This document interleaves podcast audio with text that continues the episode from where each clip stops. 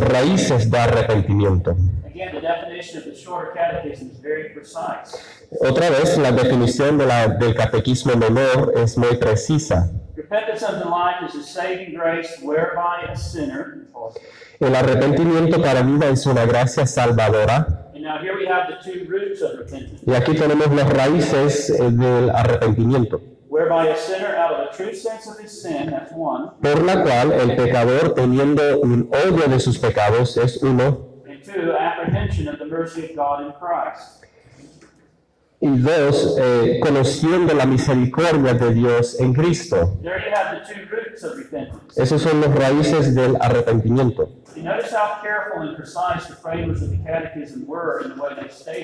Y noten cuán cuidadosos eran los escritores del catequismo cuando lo dijeron así. The first root is a true sense of sin, El primer raíz es un sentido verdadero del pecado. No simplemente confesar o admitir que es pecador, pero un sentido verdadero del pecado. Una medida de comprensión de nuestro pecado, que es verdad a lo que dice la Biblia sobre aquel pecado. Así que el primer raíz es convicción al pecado. Y noten cómo describen el segundo raíz.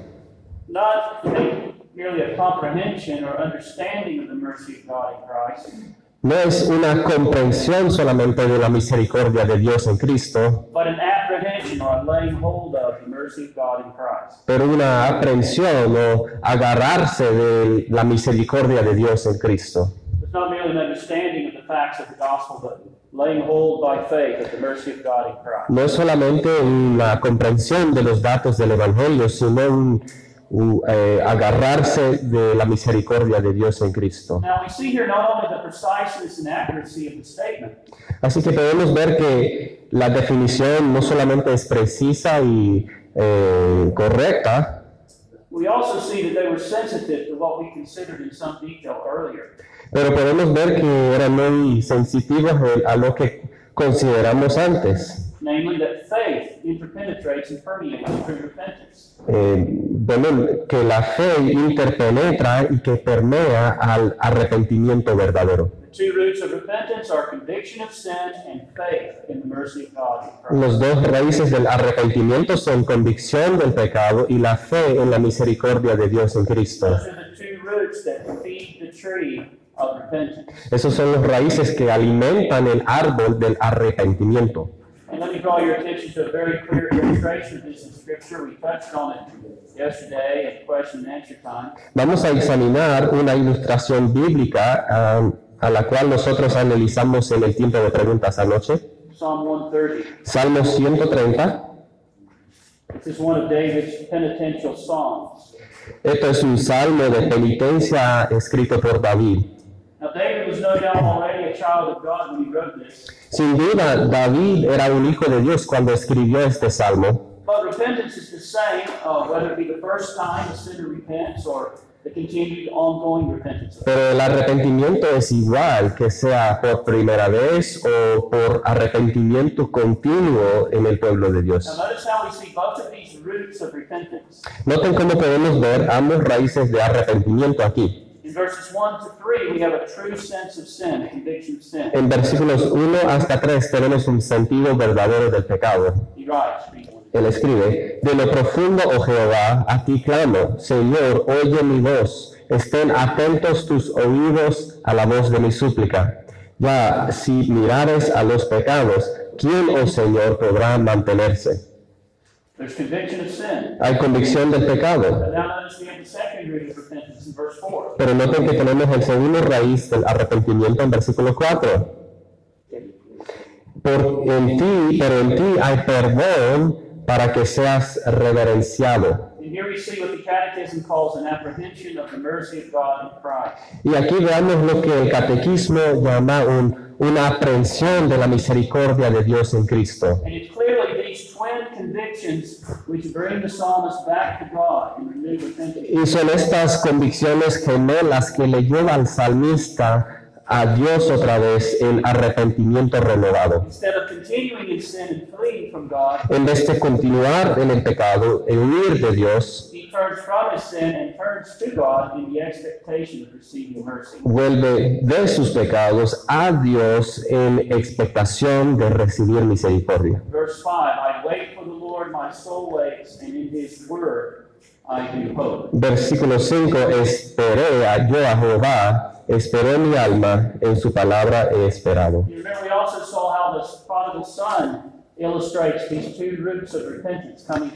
Nosotros tam- también notamos en la parábola del hijo pródigo estos raíces de arrepentimiento. He came to himself to a conviction of his, his miserable state.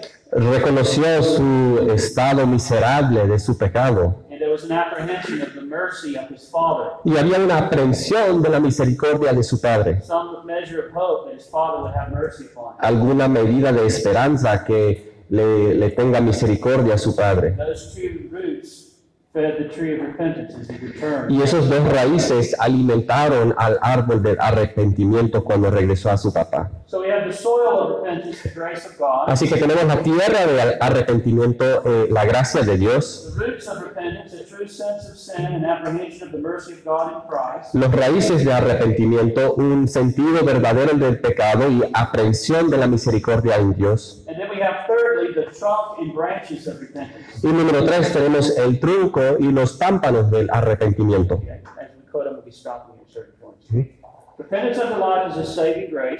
Arrepentimiento para vida es una gracia salvadora. Esa es la tierra del arrepentimiento, whereby a sinner, out of a true sense of his sin and apprehension of the mercy of God in Christ, the two roots of repentance, por la cual el pecador, teniendo el verdadero sentimiento de sus pecados y conociendo la misericordia de Dios en Cristo, los raíces del arrepentimiento, doth with grief and hatred of his sin turn from it unto God. con dolor y odio de sus pecados, se convierten de ellos a Dios. We can think of this as the trunk and branches of repentance. Podemos pensar de esto como el tronco y los pámpanos de arrepentimiento. The function of the roots of the tree is to nourish the tree. La función de las raíces del árbol es para alimentar al árbol. And as we've seen, true repentance is nourished by and grows out of the two roots of conviction of sin and laying hold of the mercy of God in Christ. Y hemos visto que el arrepentimiento eh, se nutre por y crece de los dos raíces de convicción del pecado y aferrarse a la misericordia de Dios en Cristo. Ahora déjenme tomar un momento para decir algo aquí. Esto es de mucha ayuda para entender en nuestros ministerios públicos y la predicación.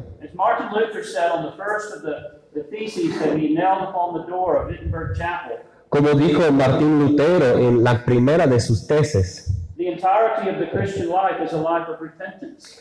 la entera o, o- o- o la vida completa cristiana es una vida de arrepentimiento. It is a life of turning more and more from sin, Es una vida de arrepentirse más y más del pecado turning more and more to God, y volver más y más a Christ, Dios growing in grace. en Cristo y crecer en gracia. So if the two roots that repentance are conviction of sin and apprehension of the mercy of God or faith in the gospel, Así que si, si los raíces son convicción y aprehensión de la misericordia de Dios en Cristo, this helps us to see what should be a major focus of our overall preaching ministry. nos ayuda a ver cuál debe ser el enfoque principal de nuestro ministerio de predicación. What do we want to see in our people? ¿Qué queremos ver en nuestras We congregaciones? want to see them grow in repentance. Queremos ver que crezcan en arrepentimiento And it's to grow in godliness. y eso es eh, crecer en piadosidad. So we need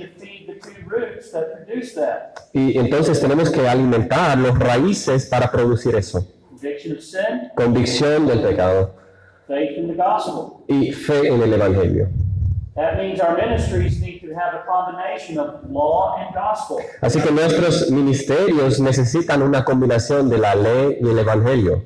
We need to preach for the conviction of sin in our people. Hay que predicar por la convicción por el pecado en nuestra congregación. Always doing so in the context of also pointing them to the gospel. Siempre en el contexto de también apuntarles o dirigirles al Evangelio.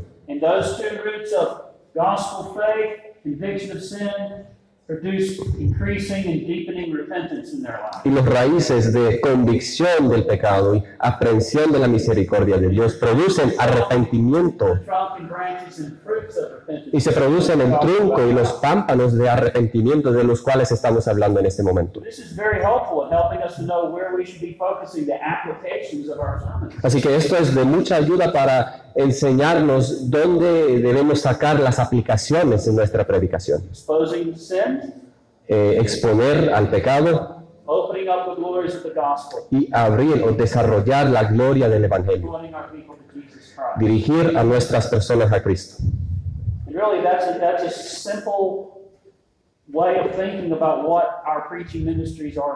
Realmente es una manera muy simple de pensar en nuestra predicación, el ministerio de predicación. Now, what are the trunk and branches of repentance? Así que, ¿cuál es el tronco y los pámpanos del arrepentimiento? We have, again, the roots, conviction of sin, faith in the mercy of God in Christ. Los raíces son convicción del pecado y aprehensión de la misericordia de Dios en Cristo. Branches are mentioned as grief and hatred of our sin. The heart turns from it to God. Se menciona al tronco y los pámpanos como dolor y oído, disculpe, odio de sus pecados que se convierten de ellos a Dios. The heart is no longer hard and obstinate in sin, El corazón no es endurecido y eh, obstante al pecado, sino tiene dolor por su pecado. El, el corazón se quebra de su camino determinado o se aparte de su camino determinado al pecado. Es, eh, se deja de ser co- eh, en contra de aferrarse al pecado y su ah, autovoluntad y autojusticia. Y el ser vuelve a Dios, su misericordia, su voluntad y su adoración. La palabra metanoia consideramos un cambio de mente, un cambio de corazón y propósito.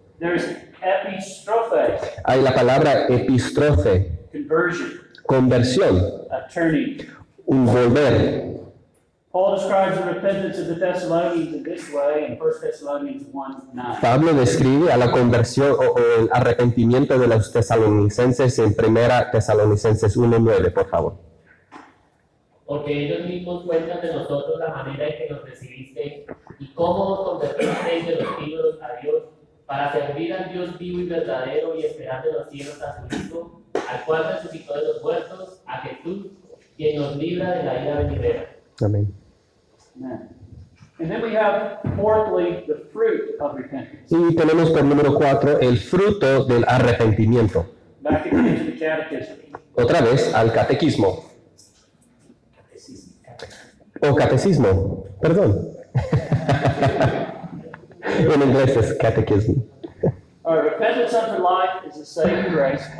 Arrepentimiento para vida es una gracia salvadora, the soil of repentance, la tierra del arrepentimiento, whereby a sinner, out of the true sense of his sin and apprehension of the mercy of God in Christ, the two roots of repentance, por la cual el pecador, teniendo el verdadero sufrimiento de sus pecados y conociendo la misericordia de Dios en Cristo, los raíces del arrepentimiento, con dolor y odio de sus pecados se convierten de ellos a Dios, The trunk and branches of repentance. el tronco y los pámpanos del arrepentimiento. Now the fruit, Y ahora el fruto, with full purpose of and endeavor after new obedience. con plena determinación de alcanzar una nueva obediencia. Where there is true repentance in the heart, Donde hay arrepentimiento verdadero en el corazón, there is the full purpose and serious effort to walk in the way of obedience. hay el propósito completo y esfuerzo serio para andar en el camino de obediencia. Paul says of those Thessalonians, Pablo dice de esos tesalonicenses, you turn to God from idols. volvieron de, a Dios de los ídolos. For what? ¿Para qué? Just to get some goodies from Him? ¿Solo para recibir cosas de Él? Like some kind of cosmic Santa Claus? Como un Santa Claus cósmico. just to get a fire insurance policy? solo para tener una póliza de seguridad. No, Paul says you turn to serve the living and the true God. No, eh, volvieron para servir y vivir ah, al Dios viviente. You see, the change of heart called repentance produces a changed life. Así que el vida cambiado por arrepentimiento, el corazón cambiado por arrepentimiento produce una vida cambiada. No es una vida de perfección, pero un cambio radical de dirección. El pecador arrepentido ahora persigue obediencia a Dios y de vez en cuando falla. But he now has a heart that wants to obey, Pero ahora tiene un corazón que quiere obedecer and it's grieved whenever he fails to do so. y que tiene dolor cuando falla hacer eso. There is irreconcilable warfare with remaining sin. Eh, hay una guerra contra el pecado permanente And his obedience is a universal obedience. y su eh, obediencia es una obediencia universal. O sea, no puedes elegir a qué quieres obedecer. By universal, I mean a desire and effort to do all of God's will. Por universo quiero decir que es un deseo y un esfuerzo para hacer toda la voluntad de Dios, with no exceptions, sin excepciones, mientras que aprendimos más y más de aquella voluntad. The repentant man can say with the psalmist, El hombre penitente puede decir con el salmista, I esteem all your precepts concerning all things to be right, lea,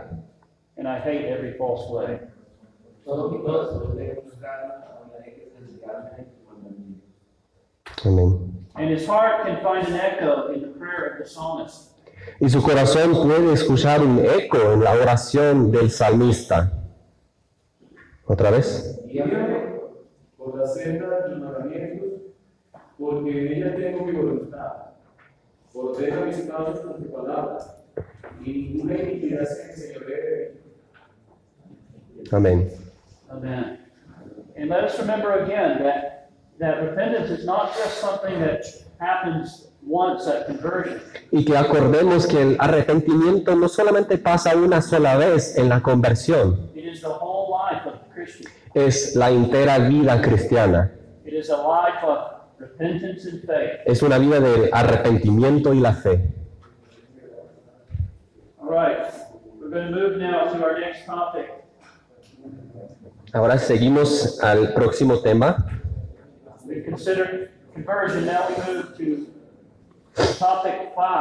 Hemos considerado la conversión. Ahora llegamos a tema número 5, justificación. the very important doctrine of justification. La doctrina muy importante de justificación.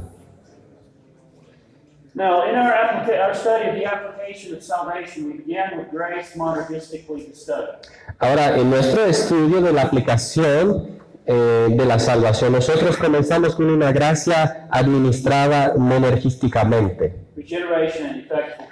regeneración y llamamiento eficaz. Y también consideramos a la gracia actuada sinergísticamente por el pecador en una respuesta salvadora al Evangelio, la fe y arrepentimiento. Now, as we come to justification, Ahora, al llegar a la justificación.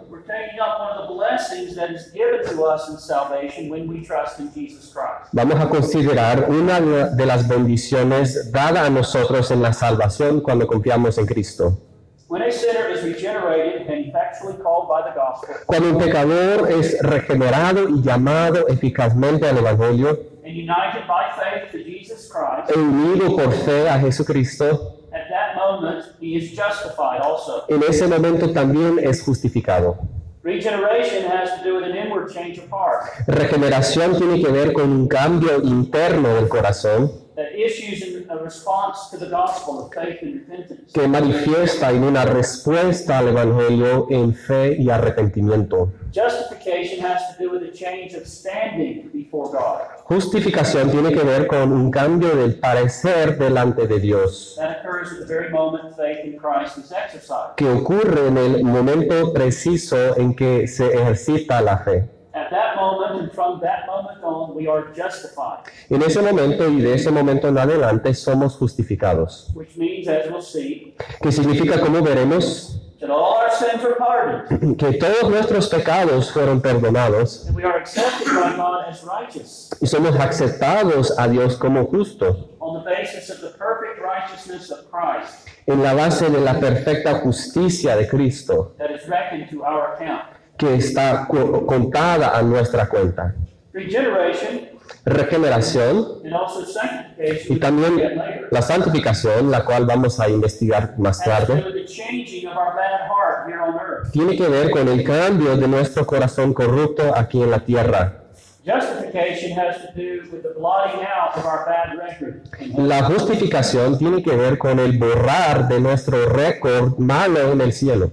Quoting from the Scottish theologian James Buchanan, in his excellent work on the doctrine of justification, classic work. Esta es una cita del James Buchanan en su obra clásica de la doctrina de la justificación. Guilt cannot be extinguished by repentance. La culpabilidad no se puede eh, tapar por arrepentimiento or even while- by regeneration. o aún por regeneración. While they may improve or renew our character, O cuando es- eh, estas cosas pueden mejorar o renovar nuestro carácter, a divine sentence of condemnation can only be reversed by a divine act of forgiveness and remission. solo se puede reversar un denuncio divino de condenación por un acto divino de remisión. Así que pueden ver que el pecado no solamente se trata de la polución interna, pero trata de una culpabili- culpabilidad legal y condenación delante de Dios. Regeneration begins the removal of the inward pollution and sanctification continues. La regeneración comienza el quitar de la polución interna eh, que continúa la santificación. Es un proceso que no se cumple hasta que seamos glorificados. While justification immediately removes the guilt and gives us a right standing before God. La justificación inmediatamente quita nuestra culpa- culpabilidad y nos da un parecer recto delante de Dios. The doctrine of justification by faith alone is an extremely important doctrine. La, la doctrina de justificación por fe solamente es una doctrina bastante importante.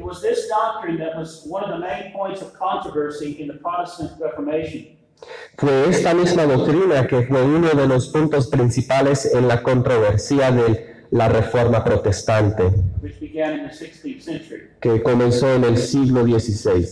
In fact, arguably, it was the rediscovery of this doctrine that led to the Reformation. Podemos hacer el argumento que fue el redescubrir de esta misma doctrina que llevó a la reforma. Martin Luther, an Augustinian monk, Martín Lutero, un, eh, ¿cómo se llama? Mon- Mono, eh, mono. Monje agustiniano, who had for years agonized over his sins and with fears of God's wrath. I got, I, I said uh, monkey. instead of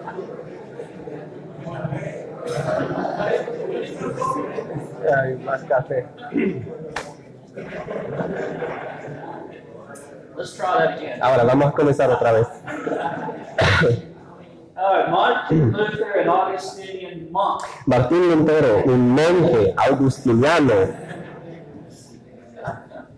he had for years agonized over his sins and with fears of God's wrath. Agonizaba por muchos años por sus pecados y con temores de la ira de Dios, hasta que fue llevado por la gracia de Dios y el estudio de las escrituras to see and embrace the doctrine of justification by faith alone. para ver y abrazar la doctrina de justificación solamente. That for many years had been buried under Roman Catholic superstition. Por muchos años esta doctrina fue escondida debajo de la superstición, eh, superstición católica. This was the spark that began the Reformation. Fue la chispa que comenzó la reforma. Luther referred to justification by faith alone as the summary of Christian doctrine. Eh, Martín Lutero pensó como justificación por fe solamente como el resumen de la doctrina cristiana. He declared it to be the article of a standing or falling church. Declaró que este artículo fue el eh, pararse o el caerse de una iglesia. John Calvin, in his Institutes of the Christian Religion, devotes more space to justification than to almost any other doctrine. Juan Calvino en sus institutos de la religión cristiana le da más espacio a la justificación que cualquier otra doctrina. He refers to justification by faith as the main hinge on which religion turns. Se refiere a la justificación por fe como la, la parte de la puerta que se abre. No sé cómo. Dígame. Bisagra. He said, whenever the knowledge of it is taken away, Dice que cuando se quita la sabiduría de aquella doctrina, la gloria de Cristo está tapada, religión abolida, la iglesia destruida y la esperanza de la salvación completamente vencida. ¿Estaban exagerando estos hombres para hacer un punto? No, la historia ha probado que eh, fueron correctos. History has shown that when this doctrine is lost or compromised in the churches, La historia ha mostrado que cuando se pierde o cuando se comprime esta doctrina en, en las iglesias, it leads to darkness and death. le lleva a tinieblas y muerte. Pero cuando sale de la oscuridad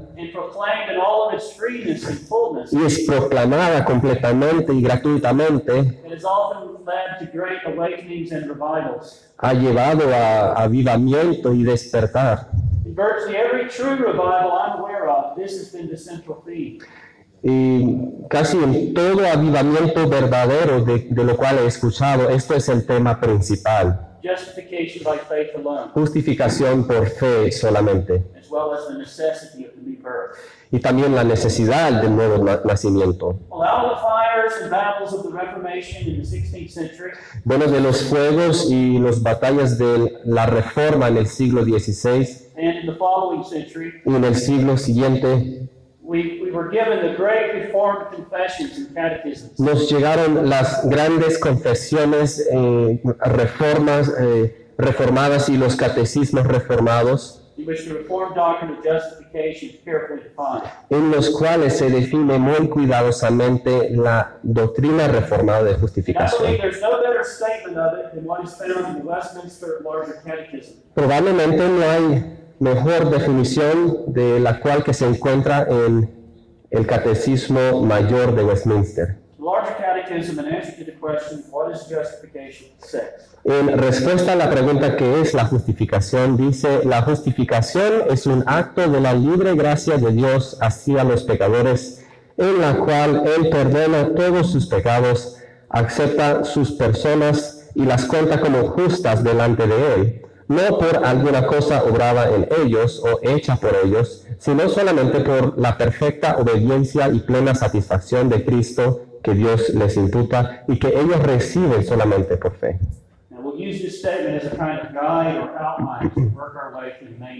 Vamos a usar esta declaración como una guía o un bosquejo mientras que seguimos por los puntos principales of the biblical Reformed doctrine. De esta doctrina bíblica y reformada. Tenemos el término principal, la justificación, el autor de la justificación. Justificación es un acto de Dios. La fuente de la justificación es un acto de la libre gracia de Dios. Los recibidores de la justificación. Los pecadores, las bendiciones de la justificación, en la cual Él perdona todos sus pecados, acepta a sus personas y las cuenta como justas delante de Él. La base de la justificación, primero neg- negativamente, no por alguna cosa obrada en ellos o hecha por ellos, y positivamente, sino solamente por la perfecta obediencia y plena satisfacción de Cristo. Y el método de la justificación. Eh, que de Cristo que Dios les imputa y el instrumento de la justificación. Que ellos reciben solamente por fe. So let's begin first of all with the term justification. Así que comencemos primeramente con el término justificación. What does this term mean? ¿Qué significa este término? What does it mean to justify? ¿Qué significa justificar? Well, the term is used in basically two senses in the Bible. Bueno, se utiliza el término en dos sentidos en la Biblia. Se la utiliza para referir a una declaración o demostración.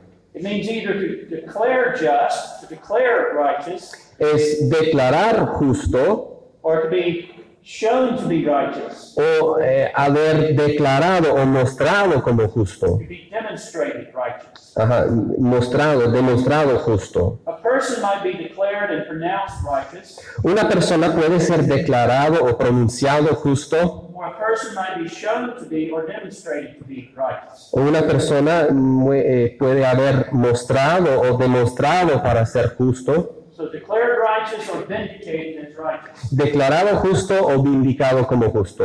In the Old Testament, we have the word sadak, En el Antiguo Testamento tenemos la palabra tzalak y sus nombres e adjetivos asociados. to justify or vindicate. Justificar, vindicar. In the New Testament, DKOO, En el Nuevo Testamento, dikaio o to justify or vindicate, justificar o vindicar. and then associated nouns would be justification, Y sus nombres asociados serán justificación, dikaiosis, righteousness, justicia, dikaiosune. dikaiosune. The associated adjective is righteous, Y el adjetivo asociado es justo, dikaios. Now, it's important to understand Ahora es importante comprender that the language of justification or to justify que el lenguaje de justificación o para justificar does not mean to make righteous. No quiere decir hacer a uno justo. Otra vez signi- significa pronunciar o declarar justo.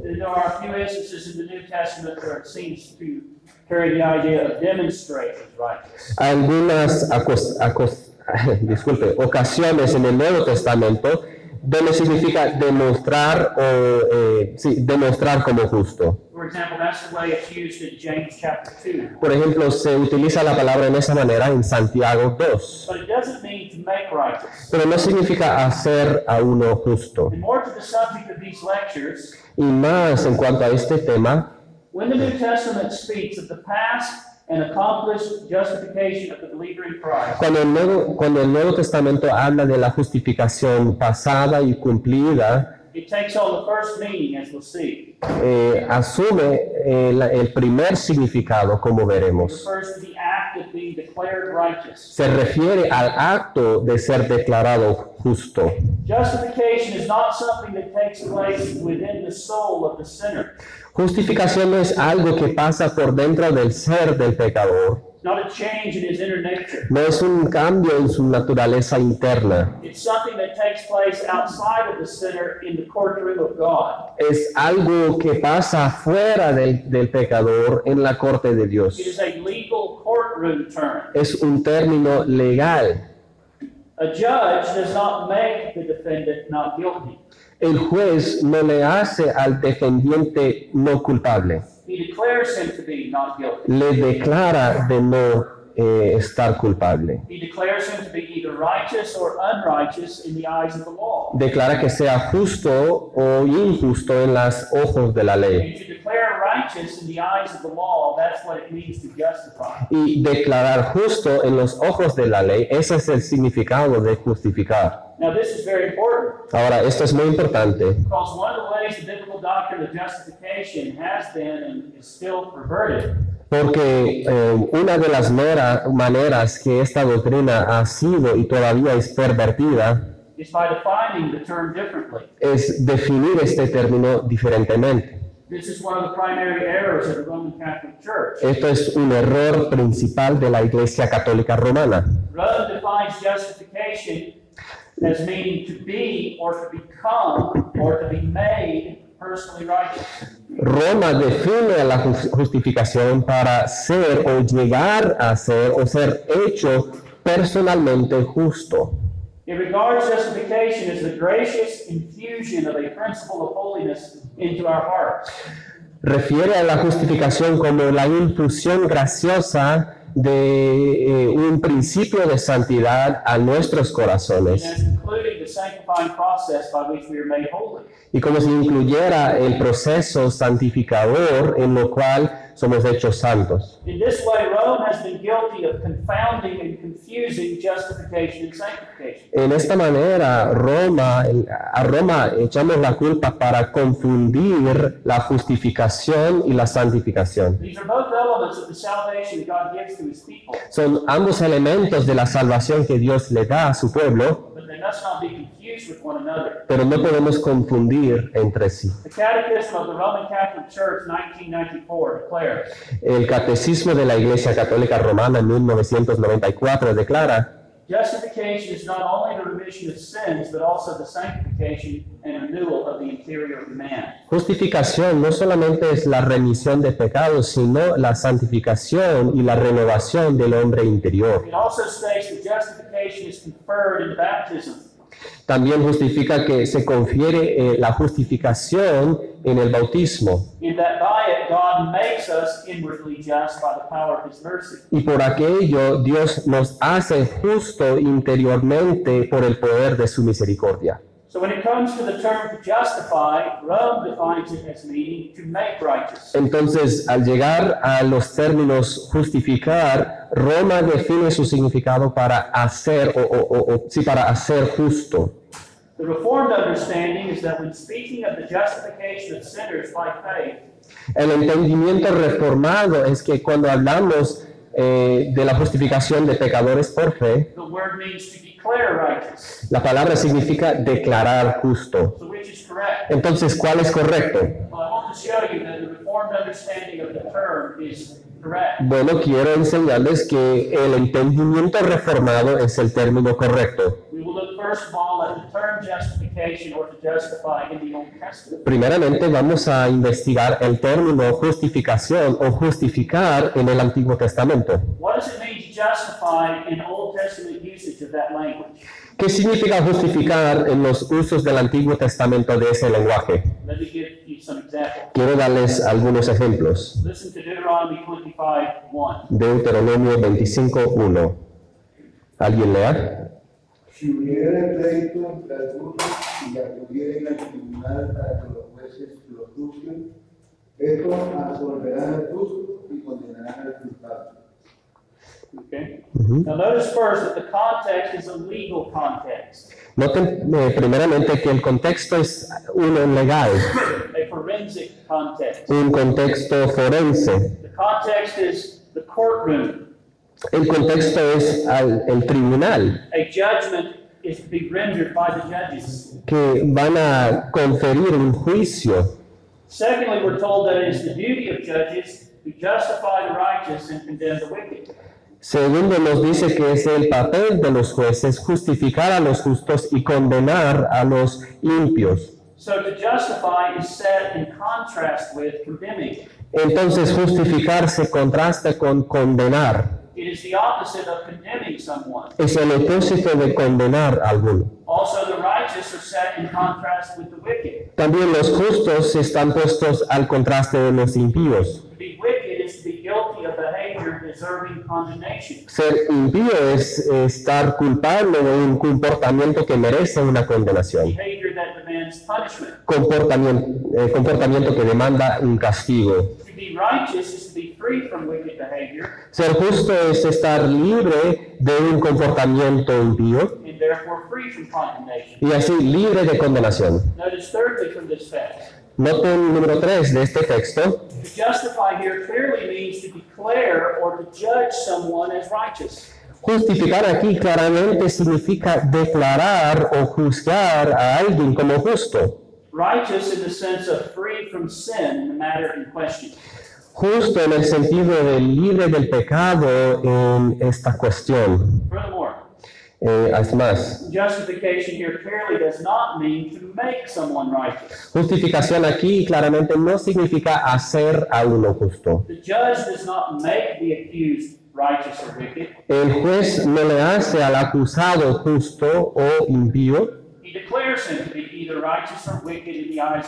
le declara ser justo o impío en los ojos de la ley. If justify means to actually make righteous, Si justificar actual- eh, significa eh, hacer justo, why would it be the judge's duty to condemn the wicked? porque sería el mandato del juez condenar a los impíos. Why not make them righteous too? ¿Por qué no hacerlo a ellos justos también? That would be an even more wonderful thing to do. Eso sería algo más maravilloso para hacer, But no, this is not the function of judges. pero no, eh, no es el papel del juez, Nor do they have the ability to make men righteous. ni tienen la capacidad para hacer a los hombres The justos. meaning is simply that the judges were to give a just and true judgment.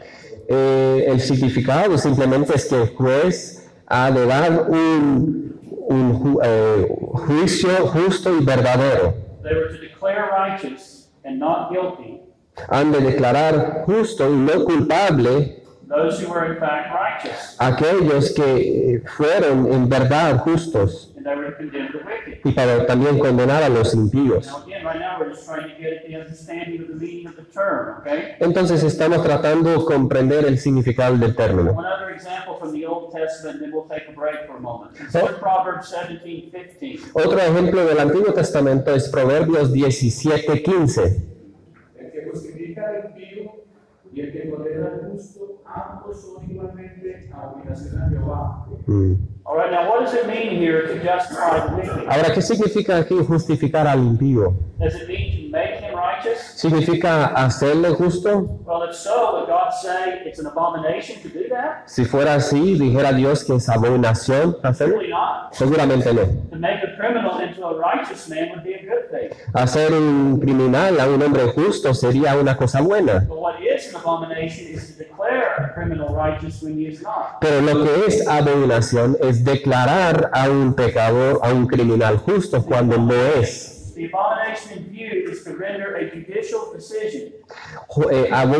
La, abominación en perspectiva es conferir una decisión judicial judgment and declaration that is contrary to truth. Para hacer un juicio y declaración contrario a la verdad. Notice that here also, to justify is set forth as the opposite of condemn. Noten aquí también que justificar se expone como el opuesto o el opósito de condenar. Now we find, what we find is that justification is set forth, these are just some examples, Estos son algunos ejemplos y lo que encontramos que se propone la justificación, but throughout the Old Testament, we find that justification is set forth as a legal judgment and declaration. se propone la justificación en el Antiguo Testamento como un juicio y declaración legal, And there's an opposite of condemnation. como el opósito de la condenación. Y ahí en sus notas hay varios otros textos listados. Pause here, we'll come back, and we'll look at the term justification or justify in the New Testament. Vamos a tomar un descanso y regresar para examinar el término en el Nuevo Testamento.